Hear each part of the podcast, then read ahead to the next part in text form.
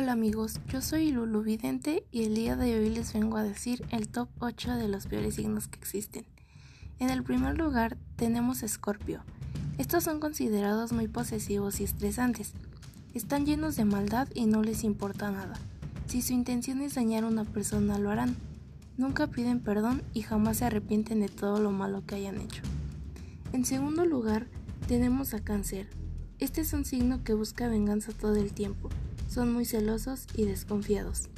Ya en tercer lugar tenemos al mismísimo Piscis. Este signo es muy pesimista y son muy crédulos. En las relaciones influye mucho su pereza y negatividad, dejando a sus parejas confundidas. Así que nunca anden con los Piscis amigos. En cuarto lugar tenemos a Capricornio. También son muy pesimistas y rencorosos. Al ser muy orgullosos suelen ganar enemigos fácilmente. Jamás reconocen que se han equivocado. En las relaciones son muy fríos y solo juegan con las personas. Como por quinto signo y no menos importante, tenemos a Géminis. Su debilidad son sus altibajos emocionales, tornándose a lo bipolar y en las relaciones son infieles. Son capaces de ser muy venenosos e hirientes. Lo que más les duele a los Géminis son las críticas y les cuesta mucho reconocer sus errores. Ya en sexto lugar tenemos a Aries. Aries tiene muchísimo carácter, mucho más del que aparenta.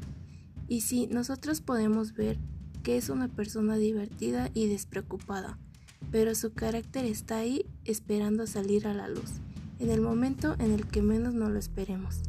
Lo peor de Aries es esa ira y esa rabia que le hacen volverse una persona que realmente no quiere ser. A Aries le falta mucho control, le falta ser más paciente y ese es el problema.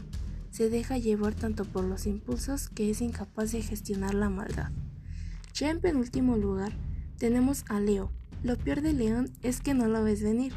No te esperas que guarde todo eso dentro. Crees que Leo es una persona con un corazón enorme y que en ese corazón no hay ni rastro de maldad.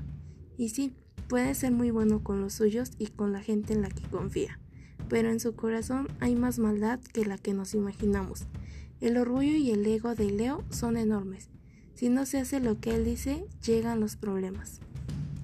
Ya como por último lugar, tenemos a Virgo.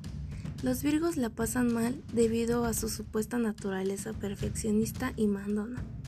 Otras atribuciones poco halagadoras son su falta de espontaneidad y las críticas constantes hacia los demás. Hasta aquí hemos llegado amigos. Como por último, solo les puedo decir que no se junten con estos signos porque estoy segura que les van a fallar. Espero les haya gustado y síganme para más.